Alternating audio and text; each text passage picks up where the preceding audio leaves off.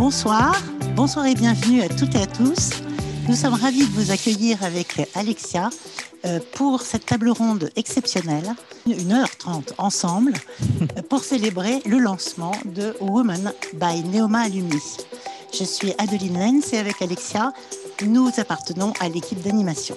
Bonsoir, je suis Alexia Patrinos et avant euh, de commencer, quelques mots en fait sur Woman by Neoma Alumni. Euh, cette année, on a revu notre raison d'être, notre ambition et surtout la façon de l'incarner. Alors, comme vous avez pu le constater, euh, notre nom, Woman, est signe d'un réseau mixte de femmes et d'hommes de Neoma Alumni engagés ensemble pour agir concrètement pour l'égalité professionnelle et la gouvernance partagée et en faire une réalité dans nos entreprises. Alors ça, comment? Eh bien, en s'appuyant sur la puissance de notre réseau Neoma Alumni.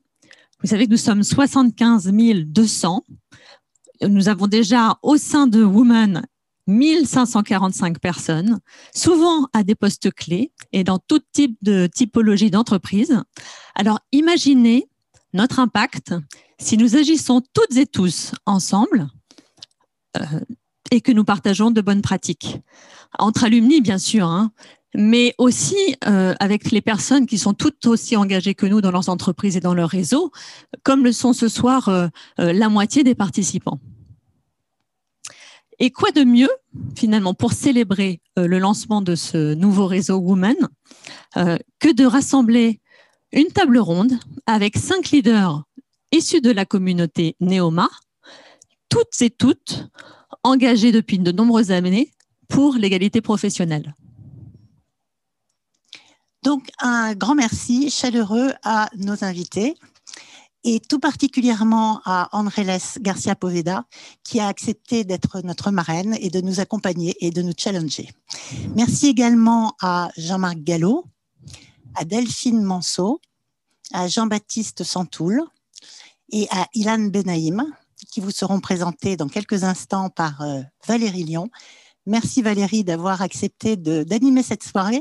Valérie est rédactrice en chef du Pèlerin dans le groupe Bayard. Elle était avant rédactrice en chef à l'Express pour des hors-séries sur les réussites économiques et tout particulièrement Femmes et Business. Et elle a également créé une newsletter, somme toute. Chères participantes, chers participants, quelques mots sur le déroulé de cette soirée. Notre table ronde est transmise en live depuis euh, un salon très confortable du Cité Georges V qui nous a été mis à disposition ce soir par notre partenaire euh, Château Forme Stardust. La table ronde durera environ 60 minutes et sera suivie par 20 minutes pour répondre à vos questions. Alors nous sommes très nombreux ce soir, hein, à peu près 650, et la plateforme ne permet malheureusement pas de vous faire parler euh, tous ensemble. Alors ce que nous vous proposons, c'est d'inscrire vos questions dans l'onglet euh, questions et réponses QNR, euh, et surtout de ne pas confondre avec l'onglet converser, dans lequel on vous mettra des liens utiles à la fin de la table ronde. Avec Adeline, nous allons collecter vos questions et les transmettre à Valérie. On vous remercie toutes et tous euh, pour votre participation active et nous passons tout de suite la parole à Valérie sur le plateau. Merci beaucoup Adeline, merci euh, Alexia. Euh, pour cette soirée de lancement du réseau euh, Women by Neoma Alumni, vous avez réuni une table ronde exceptionnelle avec euh, quatre invités, dont trois anciens de Neoma, et je vais les appeler les uns après les autres. ils vont venir s'installer et me rejoindre. Andrés Garcia Poveda, qui est associé chez Spencer Stuart et présidente du conseil d'administration de Legrand. Bonsoir et merci d'être avec nous. Bonsoir. Jean-Marc Gallo, qui est euh, président directeur général de Veuve Clicquot. Euh, bonsoir Jean-Marc Gallo, merci de nous rejoindre euh, ce soir. J'appelle également Delphine Monceau, directrice générale de l'école. Bonsoir. Et enfin Jean-Baptiste Santoul, PDG de Ferrero France. Euh, merci à tous les quatre d'être avec nous euh, ce soir.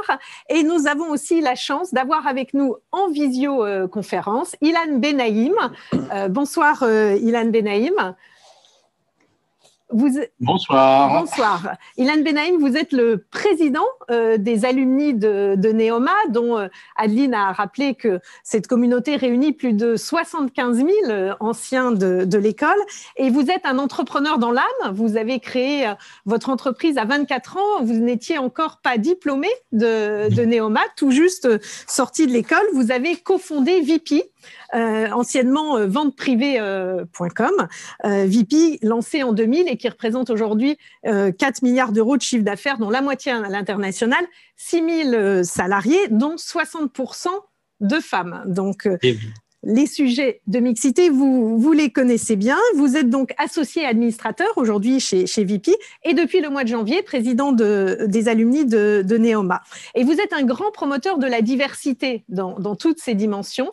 Et euh, vous allez nous dire pourquoi, selon vous, la diversité est un moteur de croissance et comment vous l'avez même démontré dans l'entreprise que vous avez créée. Alors, si vous permettez, alors deux, petites choses. Je suis pas dans mon lit, hein, c'est juste une banquette très très large qui est derrière, moi parce qu'on m'a déjà fait la remarque et je suis euh, confortablement en sécurité à la campagne. Je voulais commencer d'abord par féliciter euh, Alexia et Adeline pour ce qu'elles ont réussi à faire. Euh, c'est un super projet et on est très très fiers qu'elles aient voulu et décidé de le loger au sein du réseau de Neoma Alumni. on est vraiment extrêmement impressionné par la vitesse à laquelle elles ont réussi à monter ça. Donc, moi, je voulais les, les féliciter encore une fois et de m'avoir invité, absolument, parce que je trouve que ce sont des débats passionnants euh, dans, les entreprises. Alors, pourquoi je suis un promoteur de la diversité? D'abord, ça commence par mon histoire personnelle. J'ai un père qui est juif marocain, ma mère est catholique autrichienne. Je suis né à Paris et j'ai grandi pendant 18 ans au Maroc, entouré d'amis musulmans. Donc, euh, la, mixité, la diversité, c'est quelque chose qui, euh, qui a toujours été autour de moi et qui m'a toujours défini. D'accord? Donc, j'ai jamais été euh, rejeté, jamais, mais au contraire, je, me suis toujours senti beaucoup plus riche de par cette diversité. Donc moi, la, diversité, pour moi, est un vrai moteur de croissance. Si vous voyez le board de VP qui est à moitié féminin, euh, je vous garantis que c'est clairement, clairement un, un, moteur de croissance d'avoir des, des, avis partagés, des avis différents et promouvoir la diversité. André, on a plus de 80 nationalités, je crois, euh, est, est, une force, est une chance et, euh, et c'est pour ça que moi, je m'engage beaucoup euh, dans cette voie-là pour promouvoir la diversité. Et vous disiez justement que vous étiez ravi que euh, Women by Neoma se soit logé au sein de la grande association des, des alumni, euh, parce que vous prenez aussi la mixité et, et vous m'avez dit finalement, euh, ce combat ne doit pas être qu'un combat de femmes. Euh, il, faut, il faut embarquer les hommes. Euh, pourquoi c'est important et, et, et, comment on le fait? Je, je, pense que de toute façon, dans tout travail, pour arriver à une certaine efficacité, il faut travailler de façon concertée. Les guerres de tranchées, moi, moi, c'est pas, c'est pas trop ma façon de voir. Moi, j'ai toujours travaillé en concertation, et, euh, et je pense qu'il y a beaucoup d'hommes qui veulent aider. Euh, il y a beaucoup d'hommes qui veulent promouvoir euh, cette diversité et, euh, et, et, le positionnement de woman, et ne serait-ce que le nom woman, euh, est, est, vraiment met ça au cœur de, de, de, son action et je trouve ça parfaitement aligné avec ce que je pense et ce que je crois le, le, thème de notre table ronde, c'est l'égalité professionnelle. Oui, mais comment? Euh, Est-ce que, est-ce que euh, ce sujet d'égalité, euh, c'est cette égalité qu'il faut poursuivre ou, ou, ou c'est euh, autre chose? Qu'est-ce qu'on cherche finalement? On cherche l'égalité euh, parfaite ou, ou, on cherche autre chose, un équilibre? Oui, je pense qu'on est en 2021. Il y a encore des combats d'égalité à mener, surtout dans des, certaines structures. Clairement, moi, ma structure est plutôt jeune. On l'a créée il y, a, une vingtaine d'années. Donc, par définition, l'égalité était ancrée dans notre ADN. Euh, je pense que le sujet principal aujourd'hui qu'on a, euh, quand on veut faire la diversité, c'est de l'équité. C'est-à-dire que à compétences égales, est-ce qu'on a les mêmes chances? Et l'équité aujourd'hui, elle ne peut se promouvoir que euh, par le réseau. Moi, si je suis arrivé euh, si je suis arrivé là où je suis dans, ma carrière, c'est qu'on m'a aidé. Il y a des gens au-dessus qui m'ont aidé, qui m'ont fait confiance, qui m'ont qui ont cru en moi et, euh, qui m'ont permis euh, d'arriver là où je suis. Donc aujourd'hui, moi, je suis un peu dans une position de, give back qui est complètement naturelle et, et de promouvoir cette équité. L'équité, c'est une fois qu'on a dépassé le stade de l'égalité, c'est à compétence égale au poste égal. Et donc, quel rôle peut jouer un réseau d'anciens? Comme, euh, comme Neoma Alumni pour euh, justement faire progresser euh, cette équité. Qu'est-ce que vous pouvez dire à, tous vos membres pour qu'ils s'engagent finalement personnellement pour faire progresser cette équité? Alors, ce qu'il faut voir, c'est qu'on a un réseau de 75 000 anciens, mais il y a également plus de 650 bénévoles qui travaillent, qui travaillent pratiquement quotidiennement euh, pour animer le réseau. Aujourd'hui, une des plus grosses volontés qu'on a euh, avec euh, ce nouveau mandat qu'on m'a confié, c'est vraiment de faire que euh, ce réseau ne soit pas juste un réseau d'anciens, mais soit un réseau d'entraide, un vrai réseau euh, de confiance, qui soit un tiers de confiance pour permettre aux gens de faire plus de business. On a fait une école de commerce, donc à un moment, on va pas commencer à, à essayer de promouvoir autre chose. On veut faire plus de commerce ensemble et on va euh, animer toutes nos communautés vont être orientées vers, vers, euh, vers ce but-là aujourd'hui. Donc c'est euh, c'est quand même assez puissant ce qu'on ce qu'on essaye de faire et, évidemment qu'on sera là pour aider euh, Women, par exemple. Étendre la main aux femmes qui en auraient besoin pour avoir les mêmes opportunités que les hommes. Ils le souhaitent, ils le souhaitent. Attention, hein, c'est pas.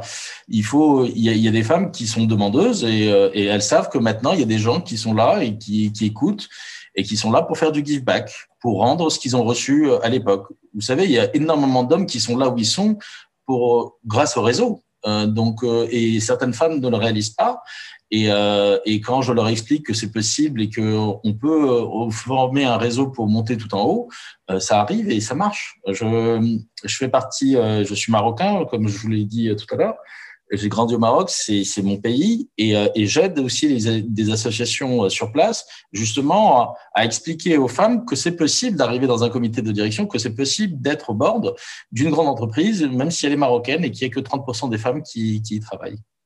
Merci beaucoup, Ilan Benaïm. Nous reviendrons vers vous à l'issue de la discussion avec euh, euh, hein. les, quatre intervenants de, la table ronde. Et, avant de vous donner la parole aux, uns et aux autres, on va peut-être poser quand même le cadre, parce que pourquoi en 2021 encore faire une table ronde sur l'égalité professionnelle? Certains pourraient penser euh, que le sujet est déjà épuisé. Je vais juste vous livrer quelques chiffres sur un état des lieux en France. En France, plus de la moitié des diplômés de l'enseignement supérieur sont des femmes. Euh, mais les femmes ne représentent que 42% de la population cadre et seulement 20% des membres des comités exécutifs et des comités de direction des entreprises du SBF 120. Les femmes salariées du secteur privé gagnent en moyenne 16,8% de moins que les hommes pour un poste à temps complet. Ce sont les derniers chiffres de l'INSEE. Euh, la crise sanitaire a également accentué les inégalités et selon le rapport annuel euh, du Forum économique de Davos consacré aux inégalités de genre qui est paru il y a quelques jours, il faudra plus de 135 ans pour atteindre la parité au niveau mondial et nous avons perdu 36 années par rapport à l'an dernier, donc une année de crise euh, sanitaire nous a fait reculer de, de 36 ans. Et enfin, pour terminer, c'est probablement un sujet que nous évoquerons euh, avec nos invités, les femmes ont, durant cette crise, davantage perdu leur emploi que les hommes. On a vu un déclin des embauches de femmes au poste de direction et surtout, sur huit secteurs incarnant les emplois de demain, seulement deux ont atteint la parité. Donc, euh, on voit que la marge de progression est, encore euh, importante. Euh, Andrés Garcia Poveda, vous êtes donc la marraine du réseau Women by Neoma. Vous êtes d'origine espagnole. Vous êtes venue en France étudier à Reims à, à l'âge de 17 ans, dans le cadre d'un partenariat de votre école avec ICAD, hein, ICAD pardon, à, Madrid. Et donc, c'est forte d'un double diplôme et d'un double, euh, d'une double langue, d'un bilinguisme parfait, que vous avez démarré votre carrière dans le consulting euh, au Boston Consulting Group, euh, d'abord à Madrid, puis à, à, Paris. Et puis en 2008, vous avez opéré un virage assez audacieux puisque vous avez quitté le consulting pour le métier de la chasse de tête. vous avez rejoint Stuart Spencer à Paris. Vous avez ensuite pris la direction du bureau parisien, puis pris la direction de la région Europe euh, pendant trois ans avant de devenir membre du Conseil de, surveillance mondiale. Et depuis juillet 2020, vous êtes présidente du conseil d'administration du groupe Legrand. Euh, vous êtes avec Sophie Bellon chez Sodexo, euh, l'une des deux seules femmes qui préside un conseil d'administration d'une société du CAC 40. Donc, euh, j'imagine que quand je vais vous demander à quel moment vous avez euh, éprouvé ou rencontré la question de l'inégalité professionnelle femmes-hommes dans votre carrière, cela a dû survenir à plusieurs reprises et peut-être plus vite qu'on l'imagine. Tout à fait. Merci beaucoup et, merci de nous avoir invités. Et bravo, euh, euh, je me joins à Ilan dans, dans, cette reconnaissance parce que c'est une initiative formidable et les chiffres que vous avez partagés avec nous montrent bien qu'on a encore un petit peu de travail. Hein, donc, euh, oui, l'histoire de ma vie a été un peu une histoire de minorité. C'est-à-dire que je, dès euh, la sortie d'école, ce n'était pas le cas à l'école, puisqu'en fait, euh, euh, déjà à l'époque, Néoma, on était à peu près la moitié ou un peu plus la moitié de femmes. Mais en arrivant au BCG, j'ai assez vite compris que les femmes n'étaient pas en majorité. Et est-ce que ça, est-ce que le ressenti était de devoir faire trois fois plus pour pouvoir y arriver? Non, parce que c'était une entreprise, j'ai eu beaucoup de chance dans ma vie, même si c'était, j'étais à chaque fois dans des environnements qui étaient plutôt des environnements très masculins, c'était aussi des environnements extrêmement méritocratiques. Et ça, ça faisait toute la différence parce qu'en fait, on avait vraiment, pour revenir à la question de l'équité, une chance de se montrer tel qu'on était et de progresser au même rythme que nos, camarades masculins sans que jamais ce soit un problème. Vous voulez dire que les opportunités finalement étaient les mêmes les offertes étaient les mêmes. Euh, aux femmes qu'aux hommes Il fallait les saisir et il fallait euh, travailler dur. Après, les choses se compliquent un peu plus lorsqu'on arrive à l'âge où on a des enfants. Parce que forcément, si euh, déjà, il faut quand même qu'on s'absente pendant le congé de maternité pour, euh, pour, pour avoir nos enfants, mais euh, on peut avoir aussi des moments dans la vie où on doit faire des choix, des choix d'équilibre, et qui, en fait, nous, mettent, entre guillemets, en retard par rapport à, des camarades masculins qui n'ont pas le même, le même sujet à gérer. Donc ça, ça je l'ai vécu, et je l'ai vécu euh, avec une certaine sérénité, parce que j'ai eu la chance de toujours avoir de très bons mentors qui m'ont accompagnée et jamais eu la sensation de devoir euh, prouver deux fois pour, pour y arriver. Mais c'est une réalité. Et donc, je pense que quand on est une femme et qu'on veut euh, construire une carrière, une vie familiale, avoir des enfants, il faut euh, être assez détendu sur la question parce qu'il y a un moment dans notre vie où euh, on aura des choix à faire. Et moi, j'ai eu aussi des choix à faire assez importants. Un moment de ma vie où j'ai trois enfants, l'une des trois a des problèmes assez sérieux puisqu'elle est née avec un handicap assez lourd. Et j'ai, la première chose que j'ai faite quand j'ai eu cette nouvelle, ça a été d'aller voir mon patron de l'époque au BCG pour donner ma lettre de démission. Et en fait, il a fait ce que euh, j'attendrais de n'importe quel patron. Il l'a refusé. Et il m'a dit non, tu ne partiras pas, tu ne quitteras pas l'entreprise, on va te donner un leave of absence. Tu vas faire ce qu'il faut, tu vas investir euh, euh, le temps nécessaire pour remettre tout ça d'équerre, pour peut-être construire une vie euh, différente pendant un certain temps et tu reviendras. Et c'est exactement ce qui s'est passé. Et je pense que ce moment, il y a des moments comme ça clés dans une vie professionnelle, dans une carrière, il y a des moments clés et des personnes clés. Et en fait, si à ce moment-là, sa réponse n'avait pas été celle-là, on ne serait pas aujourd'hui en train de se parler, parce que je ne serais pas dans cette salle. Je serais ailleurs, peut-être avec une autre vie fantastique, mais en tout cas pas celle que j'ai eue. Il vous a permis d'une certaine façon de ne pas avoir une carrière linéaire, mhm. euh, de mettre entre parenthèses votre carrière et ensuite de, de la poursuivre, Exactement. Euh, de, de, rebondir et, et, et ensuite, euh, comme on l'a dit, même de, de, relever un défi puisque de, changer de métier.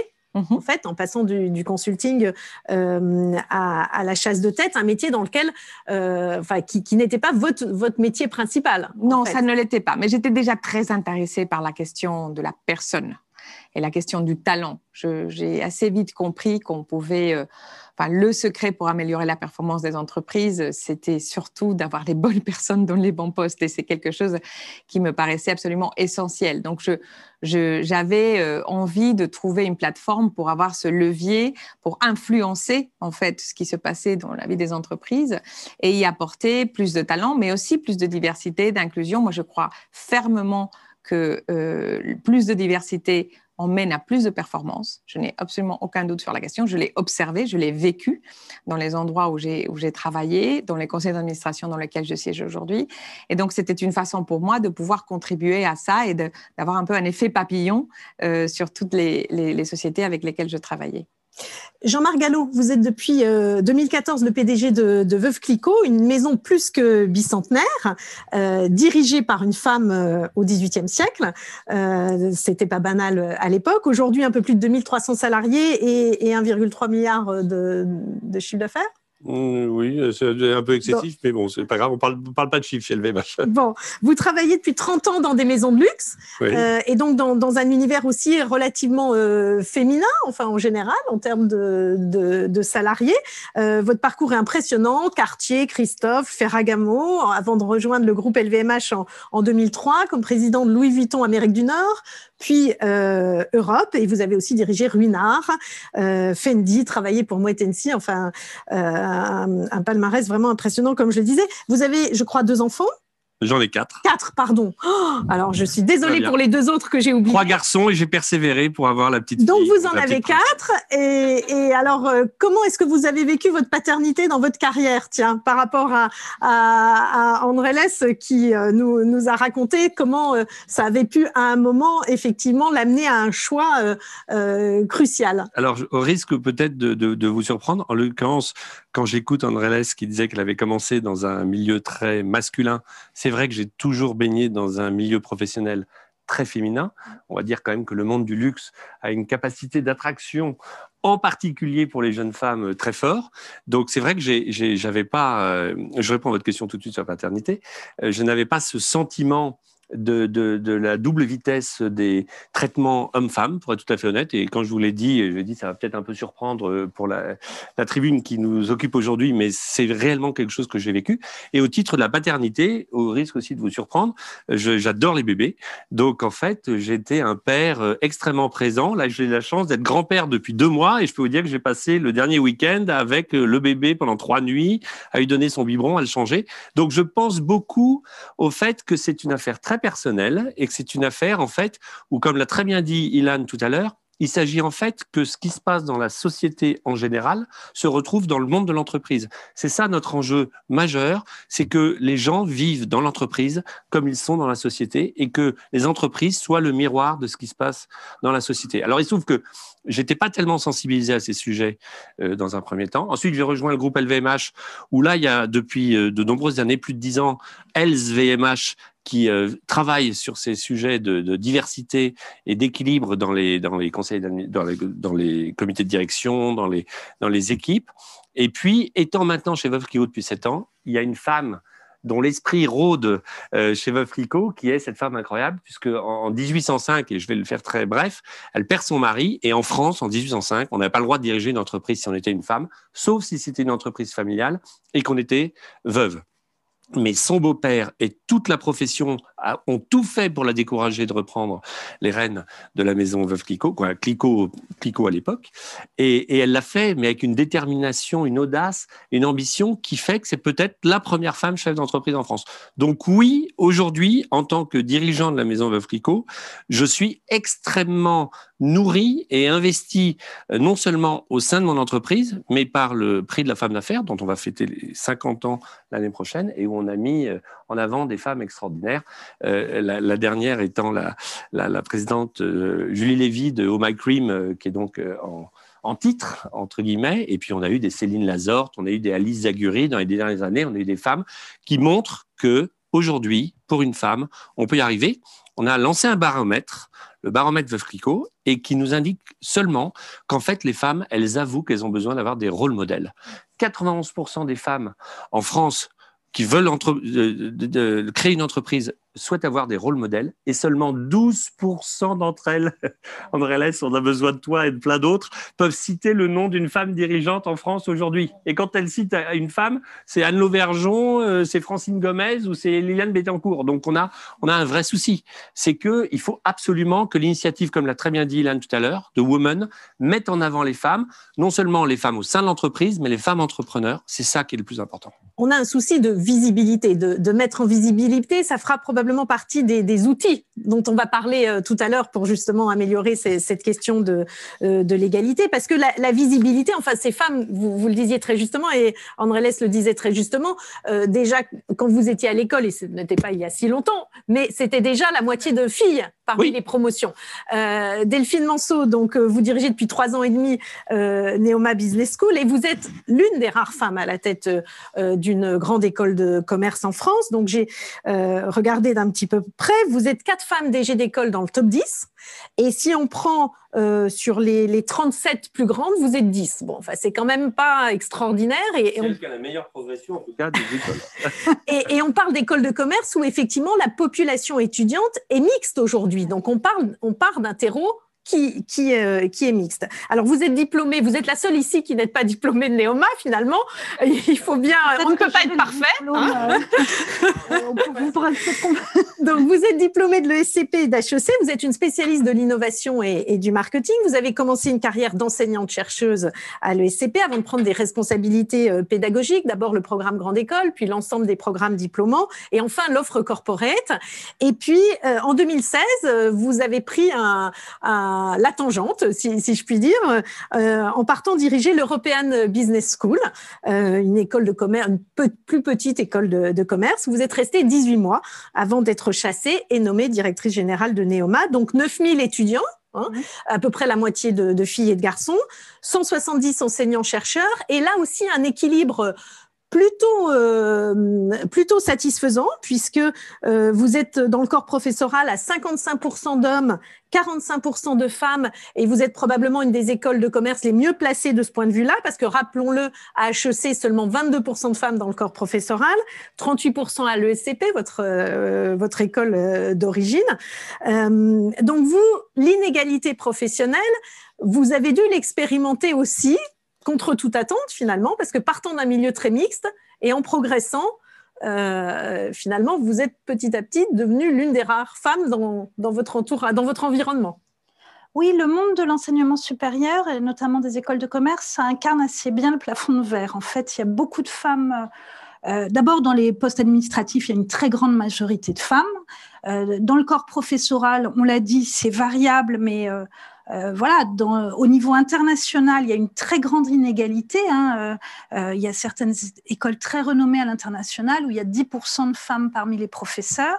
Et puis, effectivement, quand on progresse jusqu'au niveau du DIN ou du DG, il y a de moins en moins de femmes. Alors, beaucoup de progrès ont été faits. Hein. Effectivement, dans le top 10, aujourd'hui, on est 4, ce qui est exceptionnel et ce qui est très récent. Euh, ce qu'il faut avoir, et je pense que c'est très important pour nos étudiantes, parce que moi, mon, moi, je considère que mon job aussi sur ce sujet-là, c'est de donner confiance et de donner envie aux jeunes femmes. On l'a dit, euh, quand elles rentrent à l'école, on est à moitié-moitié. Euh, les femmes, les jeunes femmes qui nous rejoignent souvent euh, ont un sentiment de parité. Elles n'ont pas du tout souffert dans leurs études. Et quand elles sortent, euh, au niveau de la conférence des grandes écoles, des écoles de management, à la sortie, donc avant les enfants, avant tout ça, on a déjà 15% d'écart de salaire à la sortie entre les femmes et les hommes. Et donc, c'est un constat d'échec absolu, si vous voulez, pour notre milieu. Alors, à, à Néoma, c'est mieux. Il n'y a que 9% d'écart entre les diplômés garçons et les diplômés filles à la sortie, mais c'est 9% de trop. Alors il y a des raisons, notamment on aura peut-être l'occasion d'en parler, les choix de métier. En fait, c'est pas unique, c'est pas lié aux écarts euh, pour un même job, parce que euh, et nous, mais c'est les choix des filières, c'est-à-dire que les garçons dans leur majorité choisissent des métiers dans la finance, par exemple, qui sont plus rémunérés, et les jeunes filles dans leur majorité choisissent des métiers de communication, de marketing. Alors, je peux vous assurer que c'est une lutte au quotidien parce qu'on essaie vraiment de les convaincre euh, qu'il faut aussi aller dans des filières où peut-être elles ou ils d'ailleurs seront en minorité et qui feront ou elles feront des très belles carrières. On fait aussi des ateliers pour les étudiantes pour les les aider à mieux négocier leur salaire parce qu'on sait aussi qu'elles négocient moins.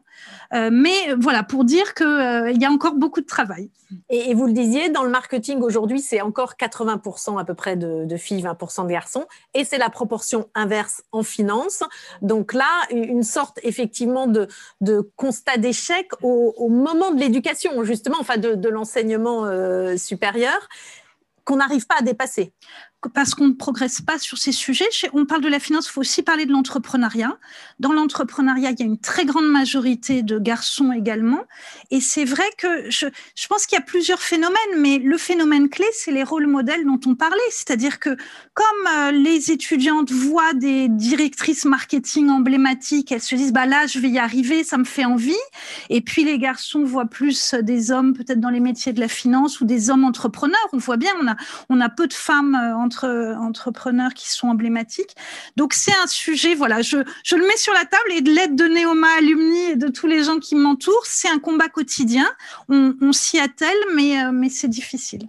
Alors, cette dimension genrée des métiers, Jean-Baptiste Santoul, vous avez dû l'éprouver dans le secteur de la grande consommation, dans, laquelle, euh, dans lequel vous travaillez euh, depuis euh, que vous êtes sorti de, de l'école, puisque vous avez fait toute votre carrière dans, dans, la grande consommation, notamment chez Henkel. vous avez occupé de nombreux postes de direction en France et à l'étranger, en Tunisie, en Allemagne, dans le Benelux. Et puis, vous avez rejoint Ferrero France depuis bientôt quatre ans. Vous êtes PDG de, Ferrero France. Euh, on n'a pas besoin de présenter Ferrero, tout le monde connaît euh, Nutella, je crois, et donc et pas euh, que, et pas que, mais, mais c'est un des produits phares. Vous avez, vous gérez 1400 salariés en France, deux usines en Normandie et un chiffre d'affaires d'un peu plus d'un milliard d'euros aussi, 1,3 milliard d'euros, je, crois. Et, et, vous avez 32% de femmes parmi parmi vos managers, donc on est aussi dans, dans un secteur euh, euh, dans lequel vous devez observer cette dimension genrée des, métiers. Euh, est-ce que, est que pour vous, c'est effectivement un, défi d'avoir une plus grande mixité dans les métiers qui, sont les vôtres? Alors écoutez, déjà pour moi, la diversité, c'est la vie. Je, vais le dire tout simplement. en démarrage. C'est aussi pour ça que j'ai tout de suite accepté de, de parler de ce sujet qui est hyper important. J'entendais Ilan parler de ses origines. J'ai pas les mêmes origines, mais moi aussi j'ai des origines extrêmement diverses. Et je pense que cette diversité, on l'a, euh, on l'a au démarrage euh, en tant qu'être humain, euh, et elle est favorisée euh, par l'éducation, par la culture. Et, et, donc, la diversité pour moi, c'est le résultat d'une éducation. Donc c'est aussi vachement important qu'on parle avec avec toi Delphine, puisque je, je, suis persuadé que les écoles euh, depuis le plus jeune âge, mais aussi dans l'enseignement supérieur, ont un rôle essentiel. Cette diversité, euh, moi, je l'ai vécue euh, dès le démarrage de ma carrière professionnelle tu parlais du marketing euh, métier féminin, ça doit être mon côté féminin. J'ai commencé dans le marketing et j'ai adoré ce métier. Hein. Euh, je, voilà, ça fait quelques années que que j'en fais plus officiellement, mais je continue à en faire beaucoup. Euh, et, et j'ai commencé avec effectivement euh, des, des, des, boss qui étaient qui, qui, qui, étaient des femmes systématiquement, avec un certain retard d'ailleurs aussi, puisque à mon époque il fallait faire un service militaire. Euh, moi, j'en ai pris pour un an et demi. Euh, et je suis arrivé, et finalement, ma première boss était euh, une femme qui avait le même âge que moi, qui était sortie de l'école en même temps que moi, sauf qu'elle avait pris, avait pris un an et demi, deux ans d'avance. Bon, ce qui est pas grave d'ailleurs en soi. la vie fait qu'après, chacun a sa chance. Tu disais aussi les opportunités sont là, il faut savoir les saisir, il faut avoir envie de les saisir. Peut-être que les hommes et les femmes n'ont pas forcément les mêmes envies, les mêmes possibilités à l'instant T dans leur vie, c'est une réalité. Mais euh, je pense qu'en étant conscient de tout ça, euh, quand, on est, euh, quand on est à la tête d'un comité de direction ou, ou d'un conseil d'administration, on a une responsabilité effectivement, c'est de faire en sorte que cette notion de diversité, elle reste essentielle parce que c'est elle qui apporte la performance. Moi, je cherche jamais à recruter des collaborateurs qui me ressemblent. Alors, si de temps en temps ils me ressemblent, c'est pas désagréable, mais en tout cas, je cherche d'abord à recruter des collaborateurs, des collaboratrices qui sont performants et qui vont apporter quelque chose à l'équipe cette notion d'équipe, elle est essentielle. Et c'est là que la diversité a une valeur énorme. Hein. Euh, on n'est pas chacun, euh, chacun pour soi dans l'entreprise, on est tous au service de l'entreprise. Et à partir du moment où on comprend ça d'ailleurs, et à partir du moment où on a les bons profils, la bonne diversité, la bonne complémentarité, on gagne. je veux dire, il n'y a pas de. J'ai rarement vu euh, une bonne équipe qui perdait. Hein. Euh, et une bonne équipe, elle est, elle est, elle est, diverse. La créativité dans le recrutement, c'est un élément euh, important. Le recrutement, c'est votre métier, euh, Andrés Garcia Poveda, un de vos métiers. Euh, vous avez néanmoins, vous, vous avez eu un, un, un, mot assez fort quand on a préparé ensemble ce, cette rencontre de ce soir. à propos de votre poste chez Legrand, vous avez dit oui, je suis une femme quota et je suis fière d'être une femme quota. Alors, on va arriver justement sur les. je ne sais pas si je suis fière, je suis en tout cas fière de présider cette très très belle entreprise, mais j'assume pleinement en tout cas le, le, fait d'être une femme quota. Les quotas sont donc, représentent donc un outil utile pour arriver à cette Je vais y venir. Moi, j'ai passé le plus clair de ma vie professionnelle en étant radicalement contre les quotas. Parce que je, trouvais, ayant expérimenté plutôt des environnements méritocratiques et des endroits qui étaient très bienveillants et ayant eu beaucoup d'opportunités, je trouvais que c'était quelque chose qui me gênait profondément parce que je trouvais que il fallait, c'était presque offensif d'avoir besoin d'en arriver là pour permettre quelque chose qui moi me semblait totalement normal et naturel parce que je pense exactement comme vous depuis toute petite et j'ai eu la chance de grandir dans une famille où personne ne s'est jamais posé la question de savoir ce qu'on faisait en fonction de notre genre. Il se trouve que euh, j'aime toujours pas les comptables, mais j'aime ce qu'ils font. Et en tout cas, j'aime ce qu'ils font sur le plan des conseils d'administration. Après, on, pourra discuter des COMEX parce que je pense que les situations sont quand même assez différentes. La loi Copé-Zimmermann a permis euh, d'avancer d'une façon absolument extraordinaire. On n'aurait jamais réussi à avoir 45% de femmes dans les conseils de sociétés cotées en France sans cette loi. Il faut bien le reconnaître. Et ça, a changé beaucoup de choses autour des tables de conseil, pas seulement sur le genre, mais sur tous les types de diversité. Parce que tout d'un coup, les chairman étaient, qui étaient tous des hommes à l'époque, étaient euh, absolument obligés de regarder le marché, de se poser la question de quelles sont les compétences complémentaires, puisque je dois incorporer de nouveaux administrateurs qui seront des femmes Qu'est-ce que je vais aller chercher comme compétences Et on a vu arriver dans les conseils d'administration des personnes qui venaient avec des compétences digitales, des personnes qui venaient avec des compétences RH, des personnes qui étaient aussi plus jeunes. Les conseils d'administration ont rajeuni depuis euh, l'arrivée des femmes, depuis euh, cinq ans. Euh, on a perdu deux ou trois ans d'âge en moyenne. Donc, il y a eu beaucoup plus de, profils étrangers aussi, non français qui ont apporté énormément de, perspectives, des, des, expériences sectorielles aussi plus diversifiées beaucoup moins de cumul de mandats. Donc, tout, ça, ce sont des éléments de diversité au pluriel qui sont arrivés de la main de la diversité de genre. Et aujourd'hui, qu'est-ce qu'on voit? On voit une gouvernance en France qui est assez en avance par rapport à plein d'autres pays sur ces plans-là, et euh, non seulement sur le pourcentage de femmes, mais aussi sur le pourcentage d'étrangers, aussi sur le pourcentage de mélange de générations, et aussi sur le pourcentage de différentes euh, expériences sectorielles par rapport au secteur de référence. Donc, donc tout ça, c'est très bien. Maintenant, le problème, euh, ou disons l'avantage d'avoir fait ça dans le monde des conseils d'administration, c'est que quand la, décision a été prise, on avait tellement de retard qu'on pouvait aller puiser sur un pool de candidates qui traversait plusieurs générations et qui était donc très important en nombre. Le vivier était là. Le vivier était là, bien sûr qu'il était là. Il n'était pas assez visible, il n'était pas assez identifié, il n'était pas assez travaillé. Il y avait beaucoup de femmes aussi qui ne se posaient pas la question de se porter candidate pour ces choses-là. Et on reviendra sur la question du oser, qui est très, très importante, me semble-t-il, parce qu'effectivement, elle négocie moins et elle demande plus, mais est-ce que je suis bien faite pour ce job? Ça, c'est quelque chose que l'on voit chez les femmes, on le voit beaucoup moins chez des candidats masculins. Là, je parle avec ma casquette de recruteuse. Donc, donc le vivier était là.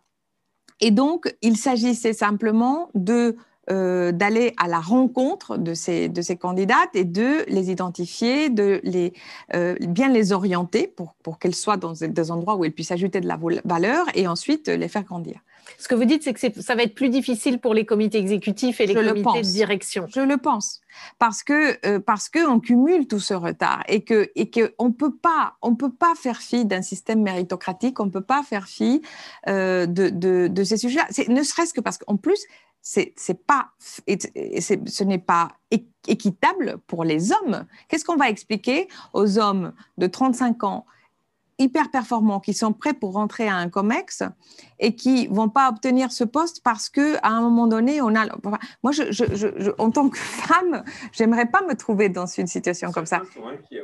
Mais, mais oui est-ce que j'ai un avenir aussi mais rose bien que sûr, ma petite mais bien voisine sûr. Euh, et, et mais, en revanche des quotas euh, immédiats hum, il me semble difficile à tenir mais on ne peut pas rien faire parce que si on laisse juste, en fait, organiquement le sujet progresser au rythme auquel il progresse, on y sera encore dans 150 ans, comme vous disiez tout à l'heure. Et, et ça, c'est pas possible.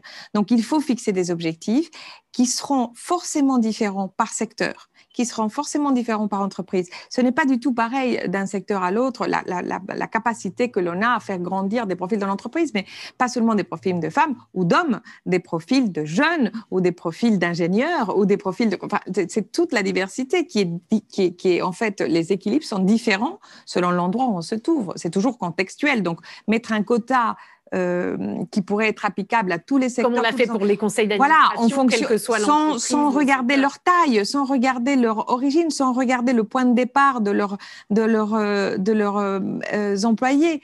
Ça me paraît difficile. Et je, je pense que ça peut mener à des résultats qui ne sont pas forcément optimaux, y compris pour les femmes.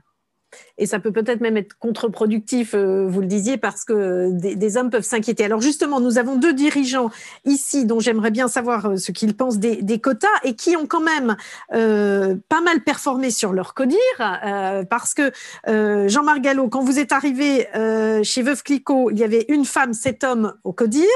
Aujourd'hui, vous êtes cinq hommes et trois femmes, hein, donc quatre ans après, donc vous avez quand même bien progressé. Et Jean-Baptiste Santoul, quand vous êtes euh, arrivé euh, en 2017 euh, chez Ferrero, il y avait 26% de femmes, hein, donc un quart de femmes au CODIR, et aujourd'hui 40%. Donc j'aimerais bien savoir comment vous y êtes parvenus, l'un et l'autre, et si les quotas ne sont pas un outil, qu'est-ce que vous avez utilisé comme outil ou comme levier pour introduire davantage de mixité dans votre comité de direction? Jean-Marc Gallo, Jean-Baptiste Santoul. Écoute, déjà, c'est sans quota. Euh, puisque moi, le quota me gêne aussi, mais pour les raisons que tu as énoncées, euh, même si je, reconnais que bah, ça, a quand même un effet, positif. Euh, donc c'est sans quota et donc sans, aucune discrimination. Hein. Par contre, la performance, c'est la clé, c'est la clé du système. La méritocratie, c'est la clé du système. et cette recherche permanente du ou de la meilleure euh, pour tel ou tel job, parce qu'il faut trouver la bonne personne au bon endroit. Euh, moi, ça m'a fait euh, renouveler, grosso modo, en quatre ans, tout mon comité de direction.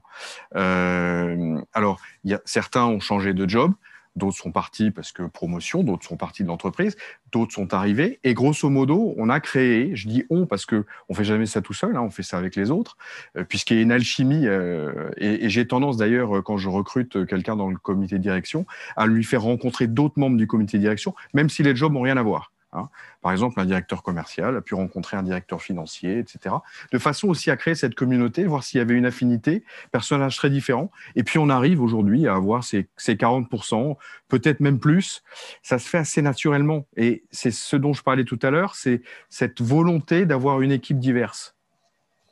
Alors après, on peut suivre aussi quand même des indicateurs. Euh, moi, je pense que c'est très intéressant de voir parmi la population cadre la, part d'hommes et de femmes. Chez Flico, il y a 55% des cadres qui sont des femmes et les hommes sont 45%. L'histoire des salaires, et ça m'a, ça m'a, en fait, je l'avais jamais vu sous cet euh, angle-là, et je trouve qu'on n'en parle pas assez, comme le disait Delphine tout à l'heure, qui n'était pas par rapport à des postes égaux mais, ou équivalents, mais par rapport à des, des, métiers. le fait qu'on va dans des métiers ou dans des directions très éloignées les unes des autres, qui sont à mon avis des choses qu'on devrait mettre plus en avant, et en particulier au sein des écoles. Mais après, les, le salaire, euh, chez Veuve Clicquot, il y a 2% d'écart entre les hommes et les femmes à poste sur l'intégralité de la population. Donc 2%, c'est pas normal. C'est pas si mal par rapport à ce que j'entends ici ou là, mais ça, il faut le suivre. Donc je pense qu'il n'y a pas des quotas, mais il y a quand même des, KPI qu'il faut savoir mettre en place. Et puis après, pour l'histoire du comité de direction, c'est vrai que chaque fois que je parlais, euh, euh, alors on me disait toujours pourquoi c'est pas une femme qui dit alors Kiko, ben, je dis excusez-moi, c'est pas une femme, c'est un homme. D'ailleurs, on reconnaît maintenant même au prix de la femme d'affaires les hommes qui font beaucoup pour les femmes. On a un bold champion l'année dernière qui était Gérald Carsanti, le patron de SAP, qui est un homme absolument formidable et qui, qui agit pour justement les, hommes et les femmes au sein de l'entreprise. Et en ce qui concerne mon codir, ce que j'ai surtout voulu avoir, c'est chaque fois que je considérais des candidats, je voulais être sûr, par contre, d'avoir autant que possible de la diversité au sens large, mais en tout cas sûrement des hommes et des femmes. Et là, on en arrive quand même à ces fameux métiers, ce que j'entends parler de marketing, marketing égale femme. Je peux vous dire que quand j'ai dit à mon DRH et au chasseur de tête, pardon André Less, que je cherchais une femme directeur industriel, qu'est-ce que j'ai pas dit? Trouver aujourd'hui en France des femmes pour être directeur industriel, c'est très difficile. Je ne vais pas dire mission impossible, mais très difficile. Je pense qu'on a quand même un vrai souci d'un certain nombre de métiers qui ne sont pas suffisamment représentés avec pas forcément des quotas, mais plus de femmes que d'hommes. Et on touche là un sujet qui sont les écoles d'ingénieurs, qui ont, je crois, 15% de leurs effectifs qui sont des femmes. 15. 20, 20, 20%, 20%, 20%. on progresse. Mm. Euh, et, et, qui sont les personnes qui font le coding de demain. Donc, en fait, ce sont des hommes qui sont en train de créer le monde de demain et qui donc être, risque d'être un homme, un monde encore plus pour les hommes. Donc, moi, ce que je voudrais, c'est quand on a le choix à voir, après, on prend le meilleur candidat que ce soit un homme ou une femme. Et le fait d'être 5-3 ou 4-4, pour moi, c'est pas un souci. C'est pour ça que la notion de quota n'est pas le, juge de paix. Le juge de paix, c'est d'avoir devant soi des choix de candidats, soit internes, soit externes, qui représentent, encore une fois, la société civile par la diversité, par le fait que ce sont des hommes et des femmes, et ça, c'est fondamental pour moi. Et c'est d'être créatif dans le recrutement, pardon, vous disiez, c'est d'être créatif dans le recrutement, c'est-à-dire d'être capable aussi, vous disiez, de ne pas recruter quelqu'un qui me ressemble, etc. Peut-être euh, euh, d'aller, euh, de proposer à une femme qui n'a jamais été patronne de pays de, de le devenir, alors que elle n'est pas forcément, euh, elle ne remplit pas toutes les ah bah, cases pour le devenir. Je, vous ai raconté l'histoire de mon ancienne directrice marketing.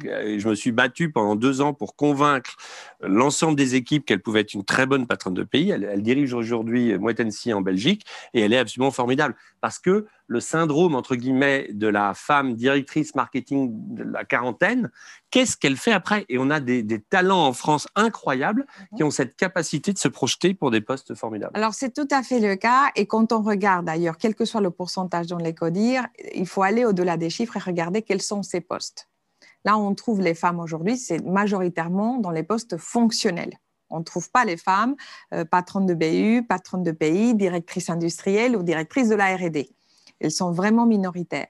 Et en fait, si on veut que ça continue à progresser, il faudra forcément oser dans les nominations. Parce qu'on peut, si, on fait des nominations like for like, où on prend euh, un patron de pays petit qui devient patron d'un pays plus gros et, ainsi de suite, on ne va pas résoudre le problème. Il faut, il faut faire des choses comme ce que Jean-Marc a fait. C'est-à-dire faire un pari sur quelqu'un qui est un talent, qui a peut-être choisi une voie avec euh, euh, à l'époque un plus ou moins un plan de carrière, parce que ça c'est l'autre sujet, c'est qu'en fait les femmes font moins leur plan de carrière et définissent moins leur, ambition sur le long terme, elles sont plus sur des, des, domaines de réflexion plus court terme, ce qui fait que parfois elles ne se positionnent pas. Et ce, sujet de la du positionnement et de la visibilité est clé. Chez le grand, par exemple, il n'y a, a pas de quota. En revanche, il y a une règle qui est absolument universelle dans l'entreprise, c'est que pour toute nomination, quelle qu'elle soit, il faut avoir des listes de candidats mixtes et il faut identifier toujours the best woman for the job. Ce qui ne veut pas dire que ce sera le candidat qui, in fine, aura la position. Mais ça veut dire qu'à chaque fois, le dirigeant qui est en train de prendre une, décision se dit, si cela devait être une femme, qui serait-elle? Et rien que ça, ça a permis de faire émerger énormément de profils qui autrement ne, seraient pas sur la table parce qu'en fait, ils sont encore dans des niveaux de responsabilité qui sont juste en dessous du radar. Et il s'agit, on est obligé de forcer un peu le radar si on veut accélérer les choses. Donc, donc, il y a des alternatives au quota avec de la volonté, avec de la créativité et avec aussi des dirigeants convaincus comme ceux qui sont aujourd'hui ici, parce que cette partie-là des choses est vraiment importante. Aussi, si à la tête, vous avez quelqu'un qui n'y croit pas, qui n'a pas cette notion de, diversité totalement euh, intégrée dans son ADN, ça ne se passera pas. On peut, mettre toutes les mécaniques que, l'on veut autour du sujet, parce que ce changement-là, il ne peut pas se décréter. Il faut que ça vienne de l'intérieur. Là, vous avez évoqué un outil très intéressant, celui qui, est en œuvre euh, chez Legrand. Jean-Marc Gallo, vous avez parlé de, la notion quand même d'indicateur, hein, même si on n'est pas de quota. Et puis, euh, Andrés Garcia Poveda, vous avez parlé de ces dimensions d'oser. Euh, Delphine Manceau, dans votre carrière, à un moment, vous avez osé, vous, vous, avez pris un risque parce que justement, quelque part, vous étiez confronté à un plafond de verre d'une certaine façon. En tout cas, vous étiez arrivé au plus haut où vous pouviez être dans l'organisation euh, dans laquelle vous étiez, et vous avez pris un risque. Euh, racontez-nous un peu, parce que c'est intéressant, ça montre comment le pas de côté, ensuite, vous a permis euh, finalement d'accéder au poste auquel vous êtes aujourd'hui. Oui, c'est vrai que moi, j'ai eu une, carrière euh, linéaire pas classique, parce que c'est pas si fréquent, mais j'ai passé 18 ans à l'ESCP, j'ai commencé comme professeur, j'ai pris la direction du programme Grande École, puis de tous les programmes, puis bon, je vais pas faire toute l'histoire, mais c'est vrai que euh, bout de 18 ans, je, je, me suis dit, bon, maintenant, c'est quoi la prochaine étape? Et elle n'était pas du tout évidente dans l'institution. Euh, et, je me suis dit, voilà, c'est vrai que je me suis dit, il faut oser, j'ai envie d'avoir une direction générale d'école, j'ai fait beaucoup de choses. Sauf que j'avais des contraintes, hein, notamment géographiques. Enfin voilà, je cherchais un poste à Paris parce que j'avais des contraintes familiales et j'avais eu des propositions ailleurs, mais j'étais pas allée. Donc voilà, et, euh, il y a eu un déclenchement et j'ai choisi de partir dans une école beaucoup plus petite, beaucoup moins réputée, mais dont j'ai aimé l'esprit. Hein. European Business School, c'est une école très entrepreneuriale qui a été créée euh, en, en 67 sur un projet européen. Donc à l'époque, c'était complètement visionnaire. Euh, très euh, voilà créé par une personne qui a cru au projet. Et donc moi, en gros, à ce moment-là, on m'a proposé, on m'a dit, il faut relancer le concept. Vraiment, euh, il y a quelque chose à réinventer dans mon entourage, c'est vrai que quand vous êtes à l'ESCP depuis 18 ans, tous vos collègues vous disent mais tu es complètement folle, vraiment. Euh, qu'est-ce que tu vas aller faire là? C'est tout petit et tout ça. Mais moi, je dis bah c'est pas grave, je prends le risque, ça m'amuse. Moi, j'ai un moteur, j'ai jamais fait de plan de carrière, mais j'ai toujours euh, eu comme logique de me dire est-ce que je vais m'amuser dans mon job? Et j'ai changé de job quand je m'amusais plus. Alors je sais pas si c'est un bon moteur, mais en tout cas ça a marché pour moi. La preuve, c'est que c'était pas très bon. et donc je suis partie, euh, je suis partie à l'EBS. Donc effectivement, c'était un pas de côté, c'était inattendu.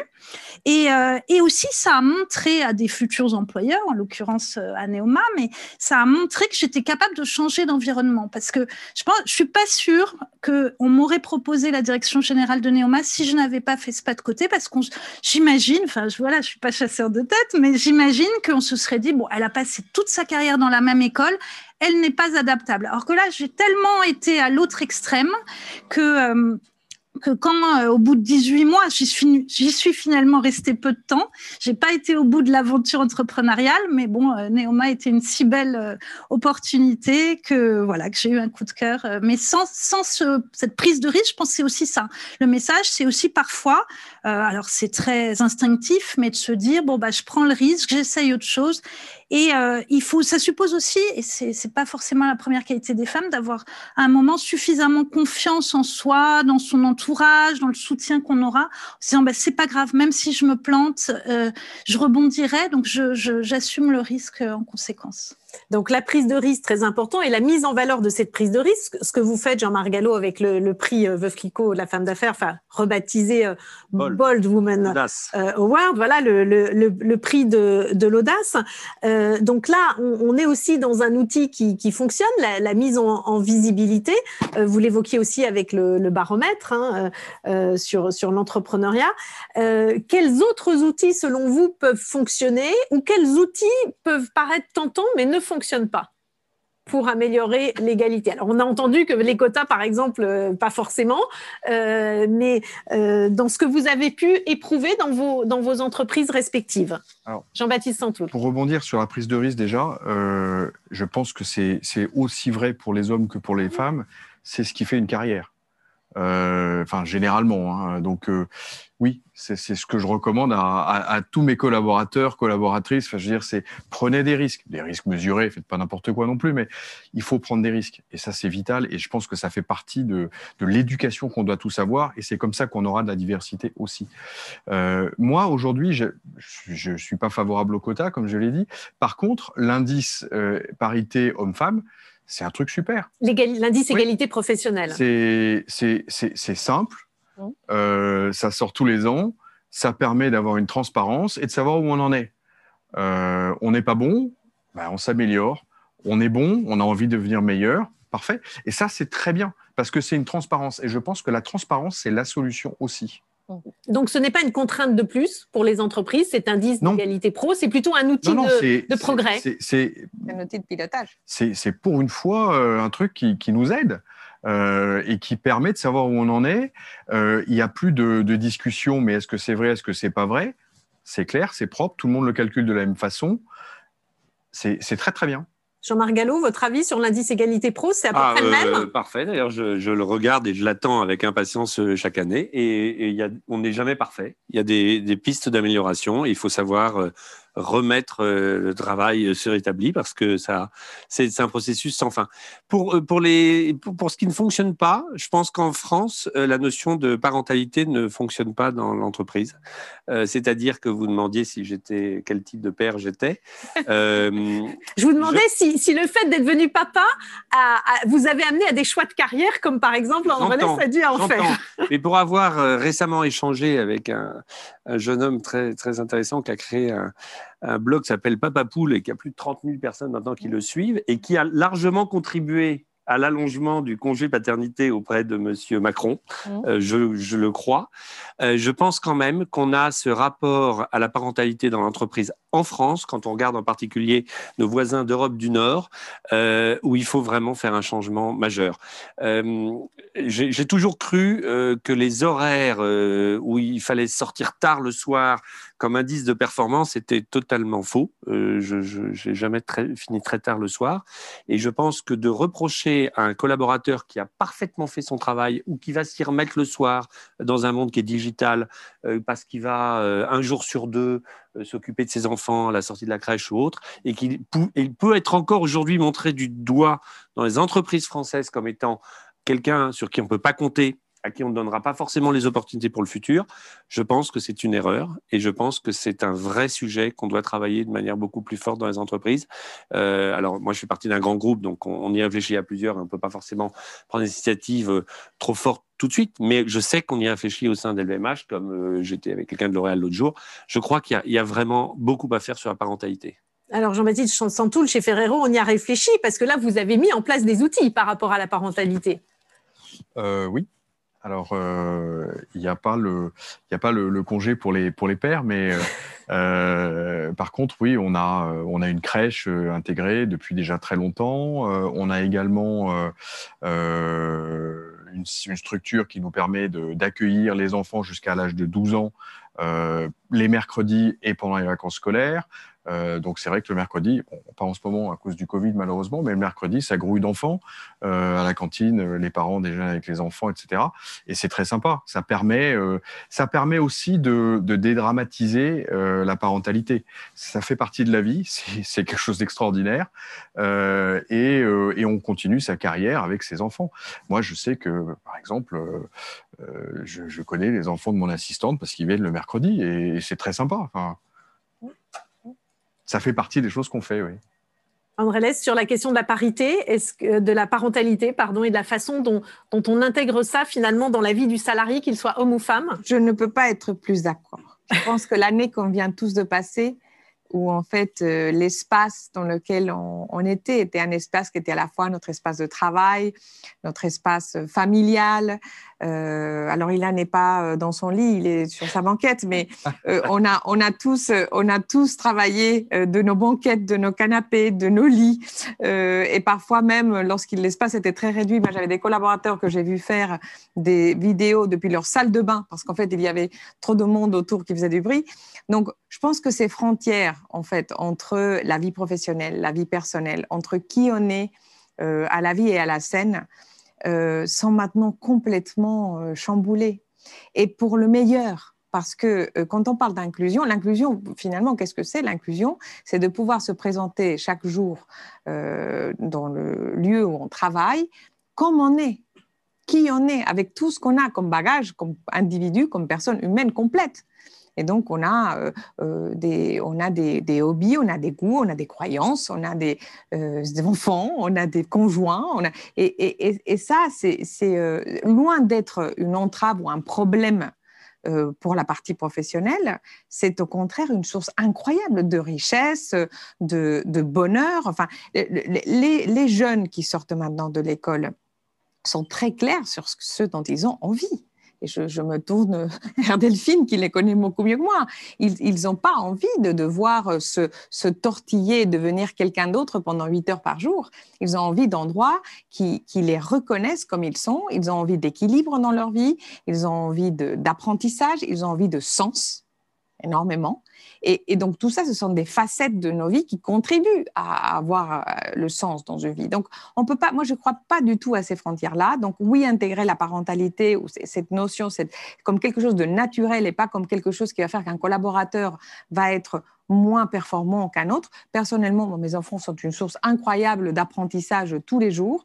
Si je prends des sujets comme la ESG, qui sont aujourd'hui au cœur de ce que je fais au quotidien et de ce que j'ai envie de porter chez le, chez le grand, moi, la première fois que j'ai parlé sérieusement de changement climatique, c'était avec mon fils aîné qui euh, connaît absolument énormément de choses sur la question parce qu'il y est sensible et il y a été sensible à tous ces sujets-là bien avant que je le sois. Donc, ça prouve bien que c'est aussi la famille, c'est aussi un endroit où on, se nourrit, où on apprend, où on grandit. Donc, non frontières et non silo, y compris sur ce sujet. Delphine euh, Oui, moi je voulais revenir sur euh, deux points. Le premier, c'est ce que disait euh, André sur les jeunes générations.